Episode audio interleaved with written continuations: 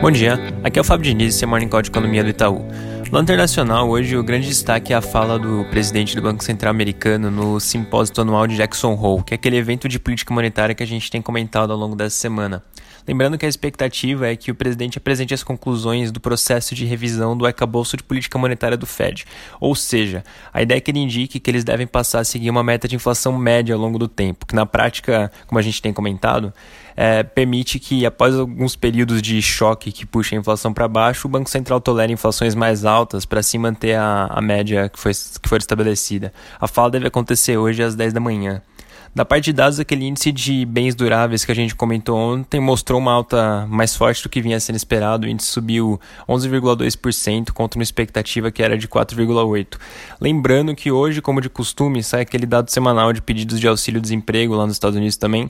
E a expectativa é que sejam feitos um milhão de novos pedidos, um pouquinho abaixo dos 1 milhão e 100 mil da semana passada. No Brasil, ontem o noticiário político foi todo voltado para a questão do adiamento da apresentação do Renda Brasil.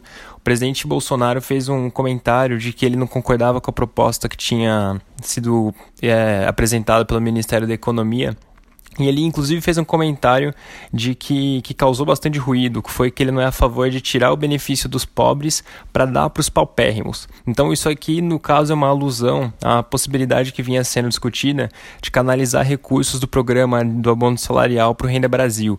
Essa fala acabou azedando bastante o clima no mercado ontem, porque ela mostra como vai ser difícil por, por um, um programa que seja fiscalmente equilibrado. Também acabou aparecendo uma série de notícias sobre um possível possível desgaste do Paulo Guedes, que acabaria combinando numa saída, mas mais uma vez, é, assim como foi em outras oportunidades, parece carecer de um embasamento mais sólido.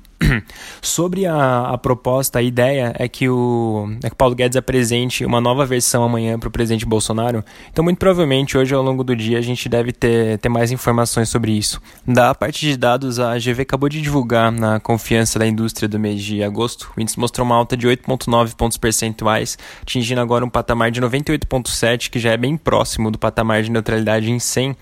E aqui é importante mencionar que duas coisas. Primeiro, esse resultado, mais uma vez, foi praticamente em linha com o que tinha sido mostrado tanto na prévia divulgada semana passada, quanto naquela pesquisa especial que a GV divulga, uh, tem divulgado no meio do mês.